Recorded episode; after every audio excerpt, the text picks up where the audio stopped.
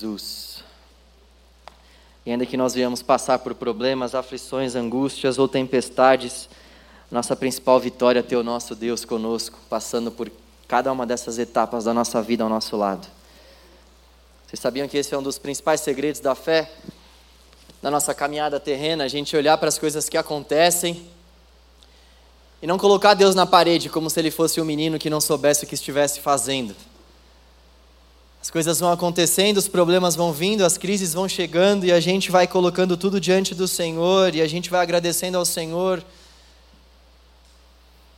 Não simplesmente pelas coisas que acontecem na nossa vida, mas por quem Ele é. Esse é um dos principais segredos do nosso relacionamento com Deus. Quando a gente consegue se relacionar com o Senhor dessa forma, buscando o Senhor, adorando o Senhor, não se as bênçãos estão chegando ou não, mas sabendo que a maior bênção já chegou que foi o nosso Senhor Jesus moído, foi o nosso Senhor Jesus sangrando na cruz do Calvário para nos dar a vida eterna. Quando a gente entende isso, o nosso relacionamento com o Senhor realmente vai para um outro nível, para uma outra proporção, para uma outra profundidade.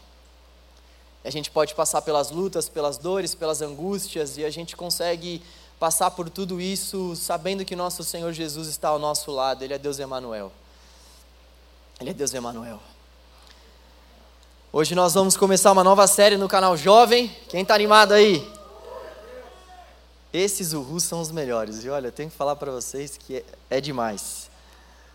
É, nós vamos então começar uma nova série no canal hoje e eu estou muito feliz com essa nova série porque é uma nova série que vai falar sobre o advento. O advento é um termo que a gente usa para falar sobre a vinda de Jesus sobre a chegada de Jesus. Esse termo ele vem de um outro termo em latim, adventus. E é, é uma época preparatória para o Natal. Esse termo ele é usado como, como um termo, como uma expressão preparatória para o Natal, como um tempo preparatório realmente de examinação, onde a gente olha para aquilo que foi feito, onde a gente olha para o nascimento, onde a gente olha para a morte, para a ressurreição, para a vida de Jesus e a gente realmente se dá conta de que aquilo foi real, a gente examina o nosso coração, a gente sonda o nosso coração, a gente examina todas essas afirmações da Escritura Sagrada que diz respeito, dizem respeito ao Natal. E são todas essas coisas que marcam o advento, esse esse momento preparatório para o Natal. Esse momento que antecede o Natal e é marcado por reflexão, é marcado realmente por examinação. Sabe, eu gostaria que esse fosse um Natal diferente para todos nós, no sentido de que nós precisamos buscar entender o real significado do Natal. E não somente buscar entender, mas viver o real significado do Natal. O significado do Natal ele é muito distorcido nos nossos dias e nós, como, como cristãos, como detentores da real verdade do significado do Natal, nós precisamos anunciar o verdadeiro sentido do Natal. Nós não podemos deixar com que essa data simbólica simplesmente passe pelo calendário sem que a gente de fato aproveite essa data simbólica e anuncie que Jesus veio a esse mundo, se entregou por amor a nós e essa história é real. Então, a essência desse tempo que nós vamos viver, dessa série, então, vai ser para que a gente possa olhar para esses acontecimentos do Natal, para esses acontecimentos que ocorreram com o nosso Senhor Jesus e entendermos o real significado de cada um desses acontecimentos. O Natal, ele, ele começou a ser comemorado, na verdade, não pelos cristãos, mas pelos pagãos. Natal era comemorado para que os pagãos pudessem então se alegrar com o fato do nascimento do Deus Sol. E por volta do século 3 e 4 por ali, os católicos ressignificaram o verdadeiro sentido do Natal. E nós então, protestantes, a partir do século XVI, meados da Reforma, a gente também tomou essa ressignificação para nós e nós então passamos a comemorar o Natal.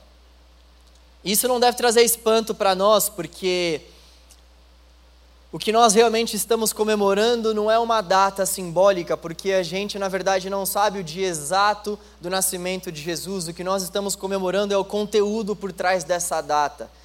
É interessante a gente, a gente sacar que o Deus Sol não conseguiu ficar com essa data para ele, porque o nosso Senhor Jesus é muito maior do que ele. Então, é interessante para a gente saber disso e, ao mesmo tempo, também saber que a gente está comemorando de uma forma simbólica.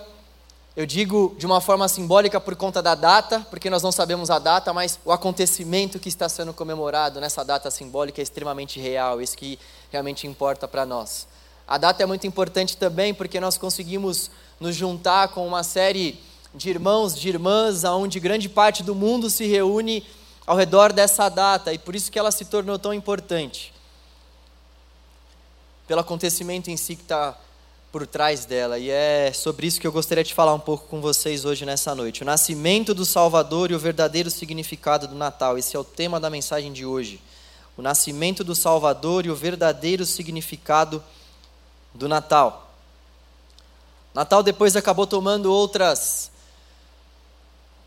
ilustrações. A gente sabe que Papai Noel não existe. Desculpe se eu frustrei você. Você veio até aqui, feliz da vida. Cadê a Paula, minha esposa? Amor, perdão. A Paula, ela gosta tanto de Natal, gente, que às vezes eu fico desconfiado que ela acredita de fato em Papai Noel.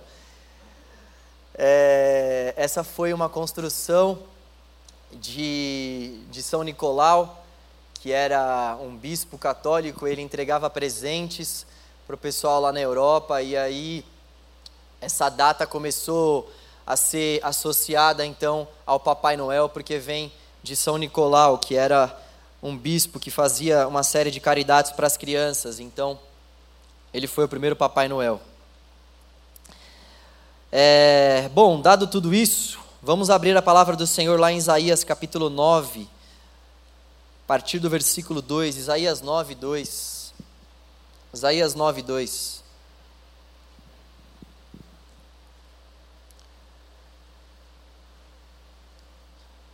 Deixa a sua Bíblia Deixa sua Bíblia aberta aí que depois nós vamos ler Lucas capítulo 1 também.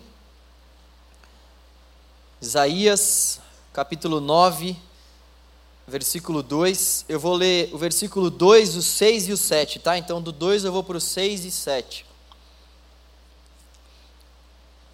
Isaías 9, capi... Isaías capítulo 9, versículo 2. O povo que anda na escuridão verá grande luz. Para os que vivem na terra de trevas profundas, uma luz brilhará. Versículo 6. Pois um menino nos nasceu, um filho nos foi dado. O governo estará sobre seus ombros, e ele será chamado de maravilhoso conselheiro, Deus forte, Pai eterno e príncipe da paz.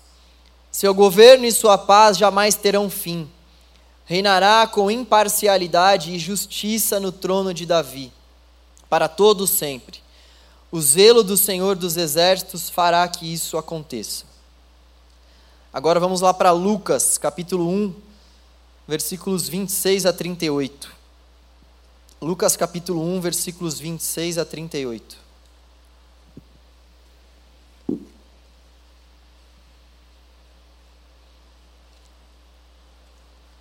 Antes de nós lermos, eu só queria falar para vocês só o que está tá acontecendo aqui, dar um, dar um contexto para vocês aqui, para que fique ainda mais claro o nosso entendimento quando a gente lê. O Antigo Testamento ele, ele é marcado por uma série de profecias. Deus havia prometido que iria enviar o Messias, o ungido dele, para que então houvesse restauração, houvesse libertação, para que houvesse salvação para todo o povo de Israel, e não somente para o povo de Israel, mas para todo aquele que cresce no Salvador que viria. Nós lemos um texto profético do profeta Isaías que está anunciando justamente que o Salvador viria. E agora, no Evangelho de Lucas, nós vamos ver como foi a chegada desse Salvador. Lucas capítulo 1, versículo 26. No sexto mês da gestação de Isabel, Deus enviou o anjo Gabriel a Nazaré, uma cidade da Galiléia, a uma virgem de nome Maria. Ela estava prometida em casamento a um homem chamado José, descendente do rei Davi. Gabriel apareceu a ela e lhe disse: Alegre-se, mulher favorecida, o Senhor está com você. Confusa, Maria tentou imaginar o que o anjo quis dizer. Não tenha medo, Maria, disse o anjo, pois você encontrou favor diante de Deus. Ficará grávida e dará à luz um filho, e o chamará Jesus. Ele será grande e será chamado Filho do Altíssimo. O Senhor Deus lhe dará o trono de seu antepassado Davi, e ele reinará sobre Israel para sempre. Seu reino jamais terá fim. Maria perguntou ao anjo: Como isso acontecerá? Eu sou virgem. Versículo 35. O anjo respondeu: O Espírito Santo virá sobre você, e o poder do Altíssimo a cobrirá com, com sua sombra. Portanto, o bebê que vai nascer será santo e será chamado Filho de Deus. Além disso, sua parenta, Isabel, ficou grávida em idade avançada. As pessoas diziam que ela era estéril, mas ela concebeu o filho e está no sexto mês de gestação, pois nada é impossível para Deus. Maria disse: Sou serva do Senhor, que aconteça comigo tudo o que foi dito a meu respeito. E o anjo a deixou. Capítulo 2 agora do Evangelho de Lucas, versículo 1. Lucas 2, 1. Nós vimos aí a primeira etapa do nascimento de Jesus, como se deu a notícia, e agora nós vamos de fato para o nascimento do nosso Salvador. Lucas 2, 1. Naqueles dias, o imperador Augusto decretou um recenseamento em todo o Império Romano, ou seja, uma contagem em todo o Império Romano. Esse foi o primeiro recenseamento realizado quando Quirino era governador da Síria. Todos voltaram à cidade de origem para se registrar. Por ser descendente do rei Davi, José viajou da cidade de Nazaré da Galiléia para Belém, na Judéia, terra natal de Davi levando consigo Maria, sua noiva, que estava grávida. E, estando eles ali, chegou a hora de nascer o bebê.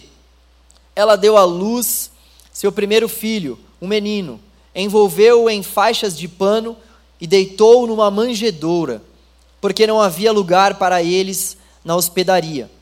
Naquela noite, havia alguns pastores nos campos próximos, viajando, vigiando rebanhos de ovelhas. De repente, um anjo do Senhor apareceu entre eles, e o brilho da glória do Senhor os cercou. Ficaram aterrorizados, mas o anjo lhes disse: Não tenham medo, trago boas notícias que darão grande alegria a todo o povo. Hoje em Belém, a cidade de Davi, nasceu o Salvador, que é Cristo o Senhor. Vocês o reconhecerão por este sinal: encontrarão um bebê enrolado em faixas de pano, deitado numa manjedoura. De repente, juntou-se ao anjo uma grande multidão do exército celestial, louvando a Deus e dizendo: Glória a Deus nos mais altos céus e paz na terra, aqueles de que Deus se agrada. Quando os anjos voltaram para o céu, os pastores disseram uns aos outros: Vamos a Belém para ver esse acontecimento que o Senhor nos anunciou. Versículo 16: Indo depressa ao povoado, encontraram Maria e José, e lá estava o bebê, deitado na manjedoura. Depois de o verem, os pastores contaram a todos o que o anjo tinha dito a respeito da criança, e todos que ouviam a história dos pastores ficavam admirados. Maria, porém, guardava todas essas coisas no coração e refletia sobre elas. Os pastores voltaram, glorificando e louvando a Deus por tudo o que tinham visto e ouvido. Tudo aconteceu como o anjo lhes havia anunciado. Vamos orar? Senhor, te damos graças pela tua palavra, Deus. Que gloriosa e maravilhosa notícia, novidade de vida que a tua palavra nos traz nessa noite. Obrigado por isso, Senhor.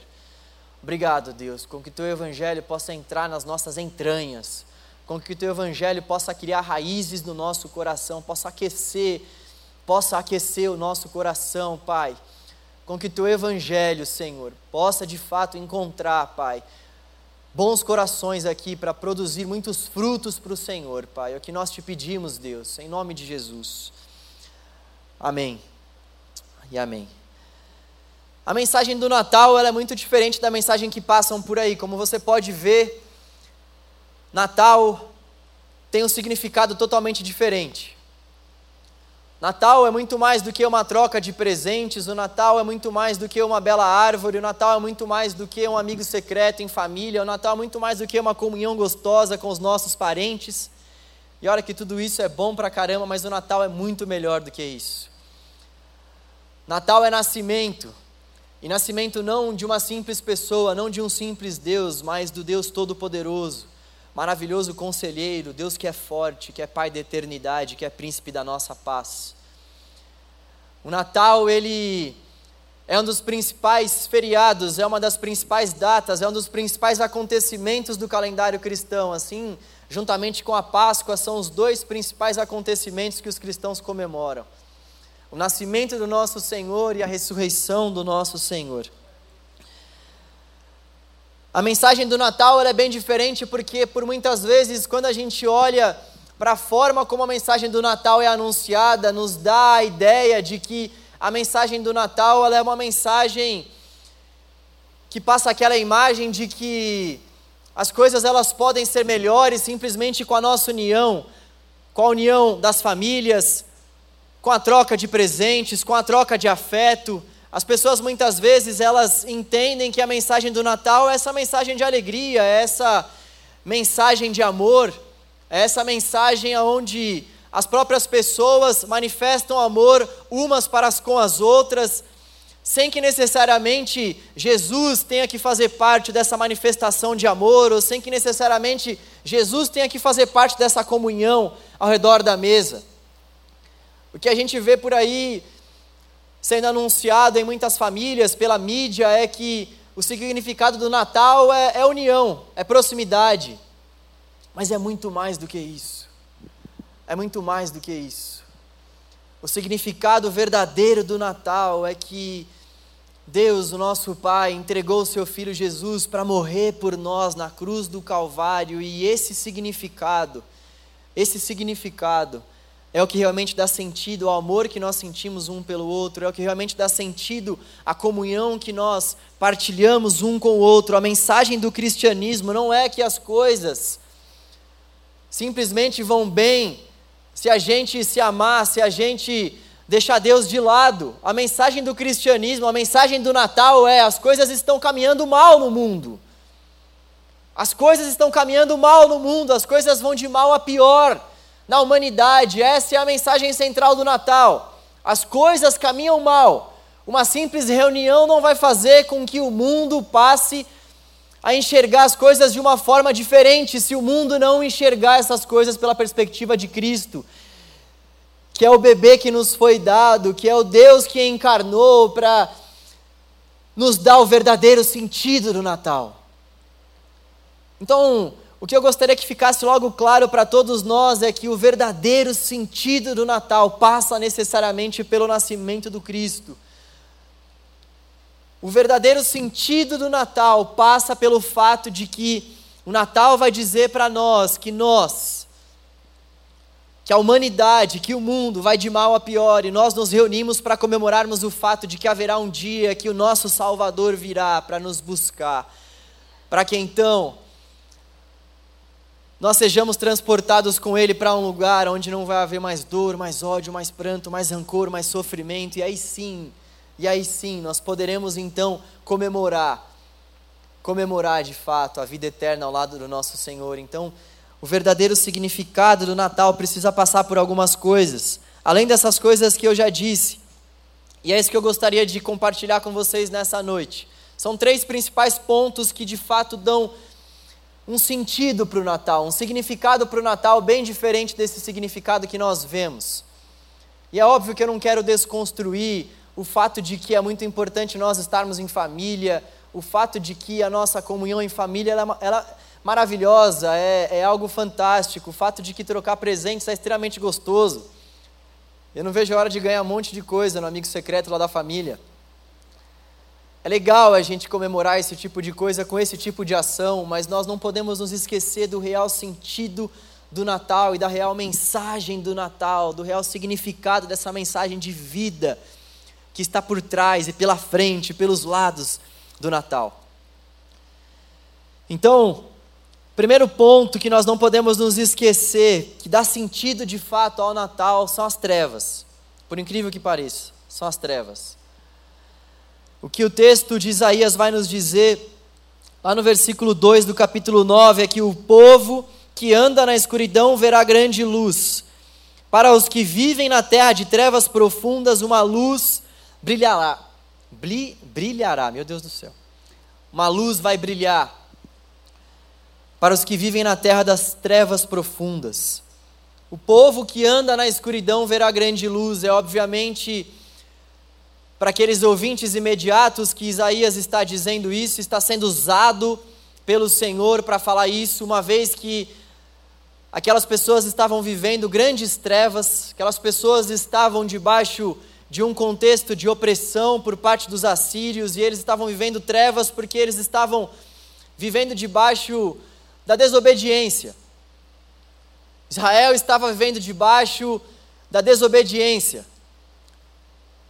E o que estava acontecendo é que Israel estava se esquecendo dos pobres. Havia muitas pessoas que estavam tomando propriedades umas das outras, isso por parte do próprio povo. Havia muita violência, muito abuso de poder e eles estavam em trevas. E obviamente esse texto também se aplica a nós, porque é um texto profético que vai falar que realmente uma luz vai brilhar. Mas antes dessa luz brilhar, esse texto vai falar para nós sobre trevas. E é muito interessante a gente entender o que de fato está permeando essas trevas, o que quer dizer essas trevas aqui diante desse relato. E trevas se refere tanto ao mal quanto à ignorância. O Tim Keller ele tem uma fala bastante interessante. Ele diz que trevas significa primeiro que o mundo está repleto de sofrimento e maldade. A gente dizer que nós estamos em trevas, que nós estamos passando por um período de trevas, assim como eles, naquela época, estavam passando por um período de abuso de poder, de violência, de abuso de autoridade, e os pobres não estavam sendo assistidos, havia uma rebelião clara contra o Senhor. Assim como eles estavam passando por todas aquelas trevas, e esses acontecimentos marcavam aquelas trevas que eles estavam vivendo. Para os nossos dias, o que nós podemos dizer que são trevas, além de tudo isso, é também o sofrimento, a angústia, a maldade que está assolando a humanidade. E nós não precisamos ser muitos muito profetas para sabermos disso. Nem precisa ligar no programa do Datena para saber que o mundo vai de mal a pior, que a humanidade está padecendo por conta do sofrimento por conta do sofrimento, de perdas, de lutas, de crises e de corações extremamente perversos, de corações maus, cruéis. E um outro sentido das trevas é que ninguém sabe o suficiente para curar o mal e o sofrimento nele existentes. Ninguém sabe como curar o mal e como curar o sofrimento que existem no mundo, e é justamente por isso que nós dizemos que nós estamos em trevas. A humanidade não sabe qual é o antídoto para que realmente esse vírus chamado pecado, para que esse vírus chamado mal possa de fato ter uma solução. Nós não conseguiremos construir um mundo de união em paz. A humanidade não pode por si mesmo ser salva, e é Justamente por isso que nós estamos em trevas. Nós estamos em trevas porque essa maldade que há no coração da humanidade aponta justamente para o fato de que a salvação não está na própria humanidade, de que não há salvação para a própria humanidade se ela, se ela olhar para si própria. A humanidade não vai encontrar salvação se ela continuar olhando para os seus próprios olhos, para o seu próprio umbigo. É importante, interessante a gente ver que a luz ela veio de fora. As trevas estavam no mundo e a luz veio de fora. A luz veio de fora. A luz não estava dentro daquele contexto mundano, mas a luz veio de fora, justamente porque a nossa salvação vem do alto e não desse mundo de trevas. E o primeiro ponto, então, que tem que ficar bastante claro para nós é que essas trevas, elas de fato existem, mas há uma solução para elas. Essas trevas, de fato, elas existem e é justamente por conta dessas trevas que existem que veio a luz, a luz do nosso Salvador, a luz do nosso Senhor, que ofuscou essas trevas e que brilhou do Oriente ao Ocidente, para que todos os povos de fato adorassem. Se por um lado nós vemos que existem densas trevas que tomam conta da humanidade, por outro lado nós vemos essa outra marca do Natal, esse outro sentido do Natal, que é essa luz que brilhou. Primeiro sentido do Natal, primeiro significado do Natal, aquilo que está alinhado ao Natal, em primeiro lugar, trevas. Trevas. Em segundo lugar, aquilo que está dando sentido ao Natal, aquilo que dá sentido ao Natal, a luz. Nós vamos ver no versículo 2, finzinho do versículo 2 e no começo do versículo 6, uma luz brilhará. Versículo 6: Pois um menino nos nasceu, um filho nos foi dado. Pois um menino nos nasceu, um filho nos foi dado. Jesus veio como a luz porque somos espiritualmente cegos demais para encontrar nosso próprio caminho. Jesus veio como a luz porque nós somos cegos demais para encontrarmos o verdadeiro caminho que nos, vai, que nos vai levar até o Pai, que nos vai levar até a salvação.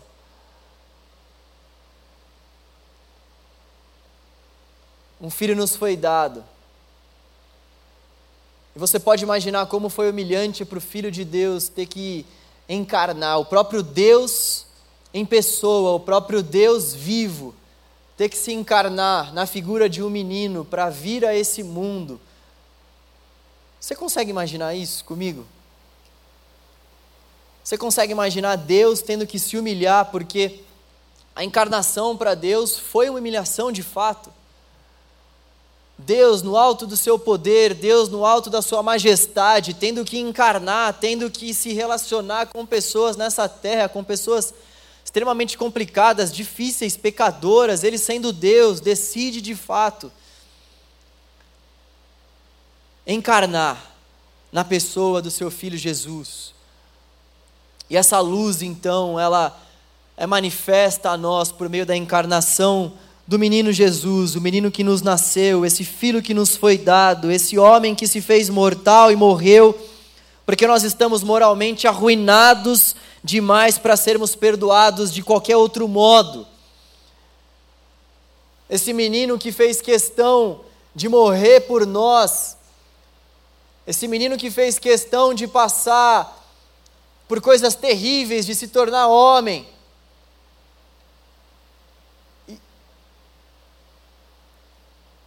e de morrer num madeiro para que nós de fato pudéssemos enxergar essa luz, para que nós de fato pudéssemos ter acesso a essa luz. E o Natal, por um lado, é marcado por essas trevas que vai nos falar, que vão nos falar, na verdade, que nós precisamos de uma luz. Essa luz é o menino que nasceu. Essa luz é o filho de Deus que nos foi dado. Essa luz é o filho de Deus que foi moído na cruz dado por Deus em nosso favor, para que nós pudéssemos ter acesso também a essa luz. O povo que vivia na escuridão viu uma grande luz, e sobre os que viviam na terra, onde a morte lança sua sombra, uma luz brilhou, é o que vai dizer o Evangelho de Mateus no capítulo 4, versículo 16. E o que Jesus vai nos dizer é que Ele é essa luz, Ele é a luz do mundo. João capítulo 8, versículo 12. Eu sou a luz do mundo, é o que o nosso Senhor vai dizer. Eu sou a luz do mundo e aquele que anda, aquele que anda debaixo dessa luz não verá mais as trevas, não está mais sob o domínio, sob o poder das trevas, e Deus confirma isso, nos dizendo que Ele nos transportou, Ele transportou aqueles que creem, Ele transportou estes do império das trevas para o reino do seu Filho amado. Então, se por um lado nós podemos constatar que o Natal é marcado por essas trevas, essas trevas que apontam para a pecaminosidade do coração da raça humana, essas trevas que apontam para a rebelião da raça humana, essas trevas que apontam para o fato de que a raça humana se rebelou contra o seu Senhor, gerando violência, morte, dor, destruição. O Natal também é marcado pela luz que ofusca essas trevas, a luz do Filho de Deus que nasceu que nos foi dado para nossa salvação, que nos foi dado para que nós pudéssemos ter acesso à vida, a vida esteve entre nós, a vida eterna se manifestou entre nós, a vida eterna encarnou na pessoa do Filho. e nós pudemos ter acesso a essa luz, Ele é a luz do mundo, Ele é essa luz que ofusca as trevas, Ele é essa luz que traz solução para as trevas. A solução para as trevas não são bons relacionamentos de pessoas aqui nesse mundo, a solução para essas densas trevas não é até mesmo a comunhão que famílias podem ter no Natal, embora isso seja muito bom. Mas o que vai acontecer é que essas famílias, essas reuniões vão continuar sendo marcadas por trevas, porque as trevas dizem respeito ao nosso próprio coração, as trevas dizem respeito às nossas próprias atitudes, o próprio vírus que está debaixo do nosso sangue. Isso precisa ficar muito claro para nós, galera que vai acontecer é que nós seremos pessoas que vão sentar à mesa, que vão viver momentos maravilhosos, mas que vão continuar carecendo de densas trevas em seu interior. Porque há somente uma luz no mundo e essa luz se chama Jesus, e se ele de fato não for a luz do nosso interior, nós estaremos andando nas mais profundas trevas. Jesus é a luz do Natal, Jesus é a luz que realmente pode ofuscar essas trevas e somente Ele. E existe mais um ponto que é um ponto que marca o Natal, que é o governo de Jesus. Trevas, luz e governo. Eu fiz quatro aqui, mas foi da carne esse quatro aqui. É trevas, luz e governo. Esses são os três reais significados do Natal, os três reais sentidos do Natal. E acompanhe comigo Isaías capítulo 9, versículo 6: Pois um menino nos nasceu, um filho nos foi dado, o governo estará sobre seus ombros, e ele será chamado de maravilhoso conselheiro. O governo estará sobre seus ombros, e ele será chamado de maravilhoso conselheiro, Deus poderoso, Pai eterno e príncipe da paz. Seu governo e sua paz jamais terão fim. Reinará com imparcialidade e justiça no trono de Davi para todos sempre. O zelo do Senhor dos Exércitos fará que isso aconteça. Essa luz do nosso Senhor Jesus, que vem para ofuscar as trevas e vem para trazer o verdadeiro sentido do Natal, é marcada pelo governo que Jesus exerce sobre toda a humanidade, sobre as nossas vidas. Jesus ele vem não somente para ser a luz do mundo, mas ele vem para governar o mundo. E é muito lindo a gente olhar para esse texto e ver que o governo estará sobre os seus ombros. O governo estará sobre os seus ombros. O domínio do mundo estará sobre os seus ombros. O domínio da, da raça humana estará está sobre os seus ombros. O domínio o domínio dessa vida de luz está sobre os seus ombros. O domínio para que essas trevas sejam dissipadas está sobre os seus ombros. O nosso Senhor é um Deus que governa. O nosso Senhor Jesus é um Deus que tem poder, por isso que ele é todo poderoso. Todo poder lhe foi dado nos céus e na terra, e é por isso que ele consegue colocar esse governo sobre os seus próprios ombros. É por isso que o governo do mundo, o governo das nossas vidas não fica pesado para os ombros dele. É por isso que ele insiste em falar para nós nessa noite, por meio da palavra dele, que ele quer trocar de fardo conosco e nos dar esse fardo leve, ele quer colocar esse nosso fardo pesado em seus ombros. Porque os ombros dele podem de fato suportar as nossas dores, os ombros dele podem de fato suportar as dores de toda a humanidade.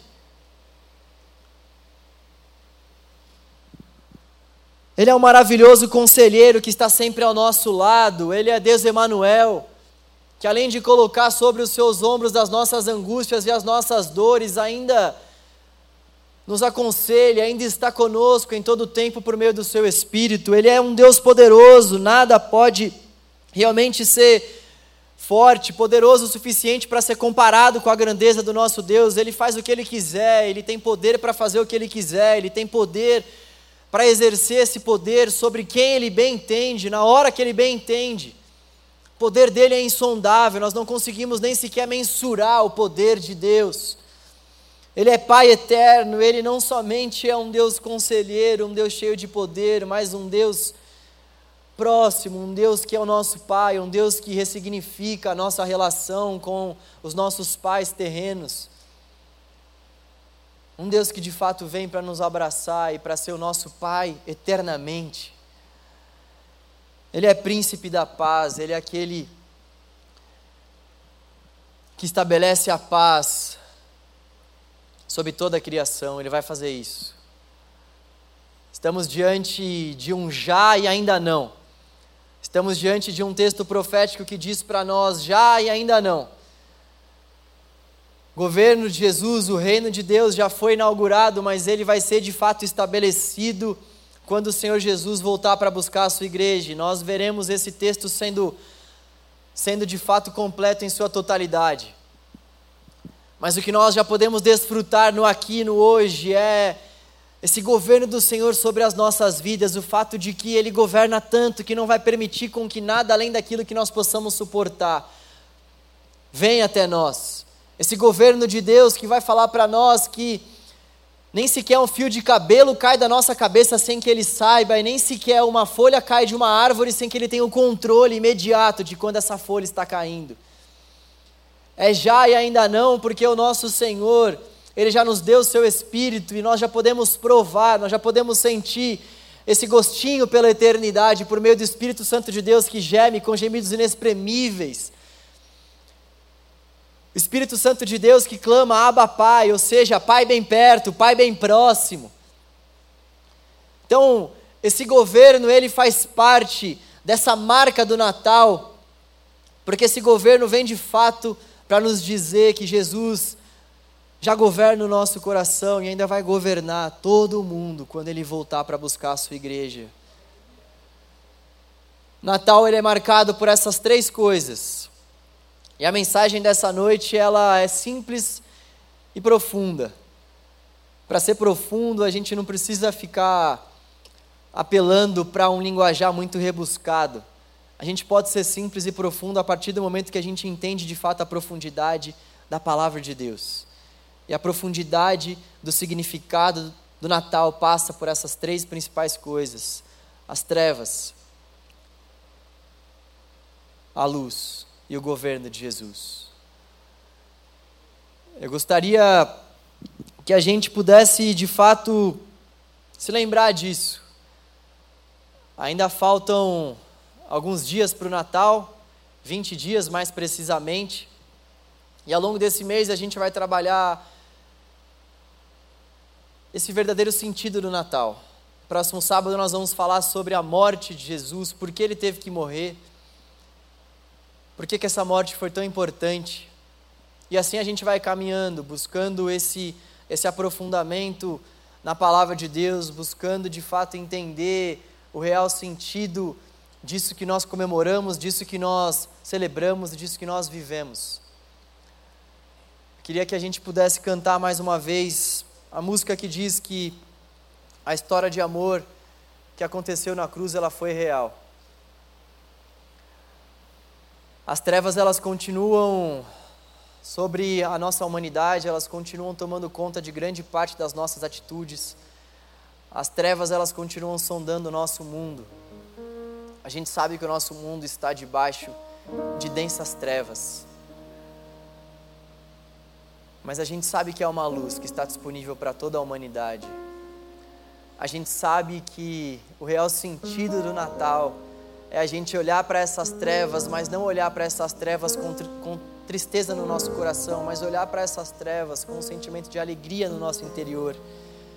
Porque nós entendemos que existem trevas, mas nós entendemos também que a luz do nosso Senhor Jesus, esse menino que nos foi dado, tem poder para dissipar todas essas trevas. E esse é o verdadeiro sentido do Natal, quando a gente se reúne para comemorar essa luz que veio. Essa luz que fez com que aqueles pastores se dobrassem, se rendessem, essa luz que fez com que, ao longo de toda a história da humanidade, homens, mulheres fossem se rendendo, fossem se quebrantando. Esse menino que nos foi dado e que morreu por nós. esse governo que foi estabelecido sobre os ombros do nosso Senhor Jesus.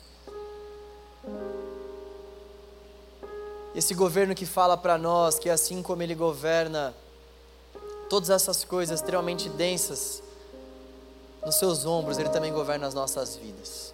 Esse é o real sentido do Natal. Eu gostaria que a gente cantasse mais uma vez, então, essa música. Eu gostaria que você refletisse enquanto você estivesse cantando. Isso que nós estamos fazendo aqui, o que nós estamos proclamando aqui é uma verdade eterna.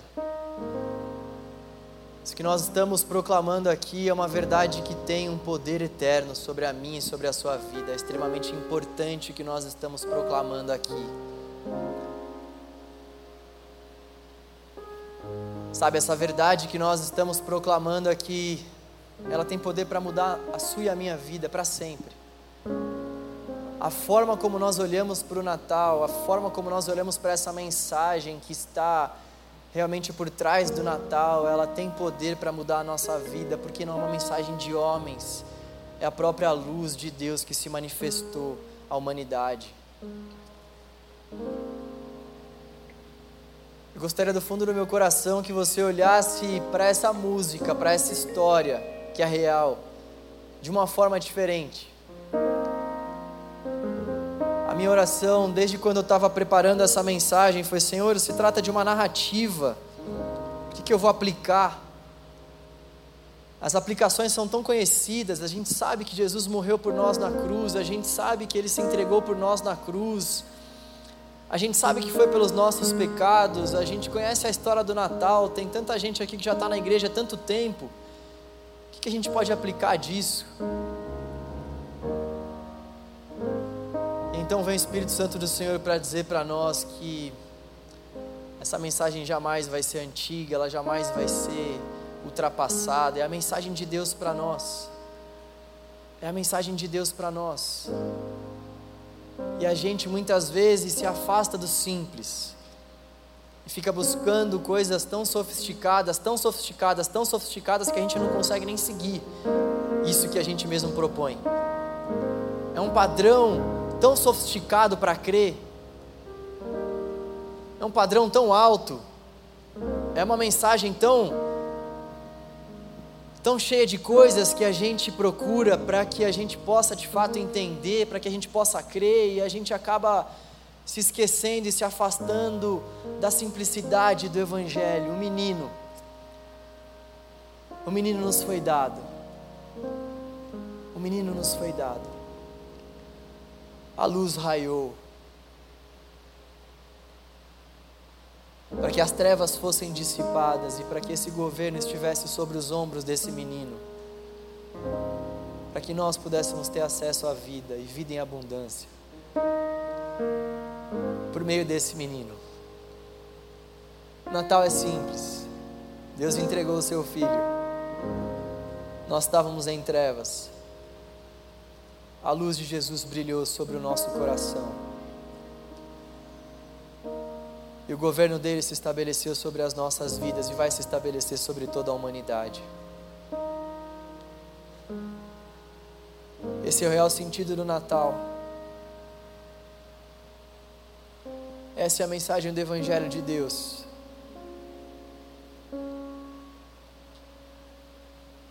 Se você quiser e puder, feche os seus olhos nesse momento com que essa canção possa entrar dentro do seu coração, com que o próprio Espírito Santo possa ministrar ao seu e ao meu coração esse cântico.